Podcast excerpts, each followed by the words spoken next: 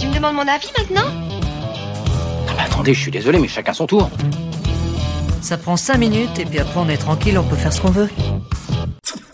Eh ben merci Maxime. Et écoute, euh, on s'est pas concerté, mais j'ai moi aussi choisi une phrase de Yann Malcolm pour commencer euh, mon avis rapide. C'est la vie trouve toujours un chemin, mais visiblement pas le talent. Parce que oui, j'ai été voir ce film pendant le printemps du cinéma, donc j'ai payé 4 euros et j'ai quand même l'impression de m'être fait avoir. Mais pour bien parler de ce film, on va se poser une question. Est-ce que vous êtes déjà demandé pourquoi Jurassic Park est aussi génial? Eh ben c'est simple, on va prendre un exemple. Si vous avez vu le film, vous vous souvenez tous de la première apparition du T-Rex avec le T-Rex qui attaque les voitures qui sont en panne.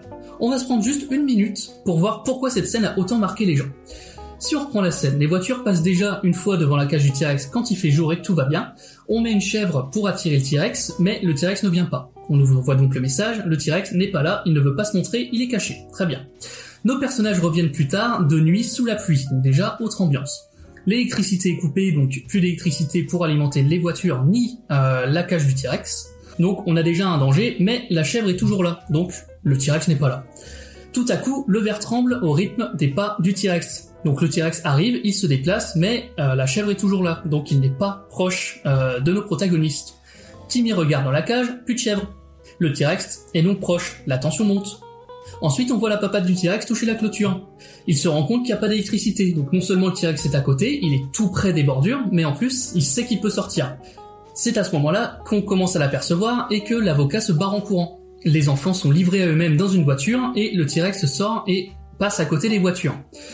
On commence à paniquer pour les enfants, mais Alan nous précise que sa vision est basée sur le mouvement, donc tant que personne bouge, tout va bien, le dinosaure va juste passer. Les enfants allument une lampe torche et la, la bougent dans tous les sens en hurlant. Le T-Rex les repère, mais ils éteignent la lampe juste à temps et se planquent. Donc c'est bon, le T-Rex semble ne plus s'intéresser à la voiture, il tourne un peu autour, et d'un coup, boum, il attaque. Ça les amis, ça s'appelle de la mise en scène. Jurassic Park premier du nom fonctionne principalement autour de ça, autour de cette montée en pression, de la peur du dinosaure plus que le dinosaure qui attaque principalement. Et pourquoi je vous parle de ça depuis tout à l'heure? Eh bien c'est parce que Jurassic World 3 n'a absolument aucune mise en scène, aucune tension qui pourrait ne serait-ce qu'effleurer le niveau de juste cette scène précise. Le film dure 2h30 pour nous raconter à peu près tout et n'importe quoi. Alors il y a du film d'espionnage, du film d'horreur, de science-fiction, euh, du film catastrophe et un peu de dinosaures. Mais bon, on m'a toujours dit touche à tout, bon à rien. Et en effet, aucun des genres qui est montré dans ce film n'est mis en avant et bien fait. L'espionnage c'est bâclé, c'est beaucoup trop rapide et ça repose principalement sur des hasards et des coups de chance. L'horreur ça dure 30 secondes, donc pour faire euh, monter une tension, on repassera. La science-fiction c'est un bordel sans nom, on va y revenir. Euh, le film catastrophe c'est là uniquement pour justifier l'arrivée des anciens, des anciens acteurs et ça se sent.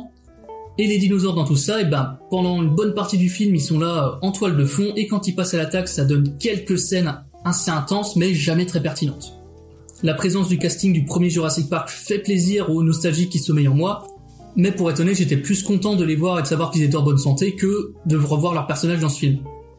Bon, il y a deux ou trois sursauts de bravoure, mais bon, dans un film de 2h30, j'ai envie de vous dire encore heureux parce que dans l'ensemble c'est un film qui est trop long, compliqué, laborieux et même mensonger parce qu'on respecte absolument pas la promesse qui a été faite à la fin du 2. Donc pour résumer, Jurassic Park mérite mieux et vous aussi. Ah, tu me demandes mon avis maintenant? Non mais attendez, je suis désolé, mais chacun son tour. Ça prend 5 minutes et puis après on est tranquille, on peut faire ce qu'on veut.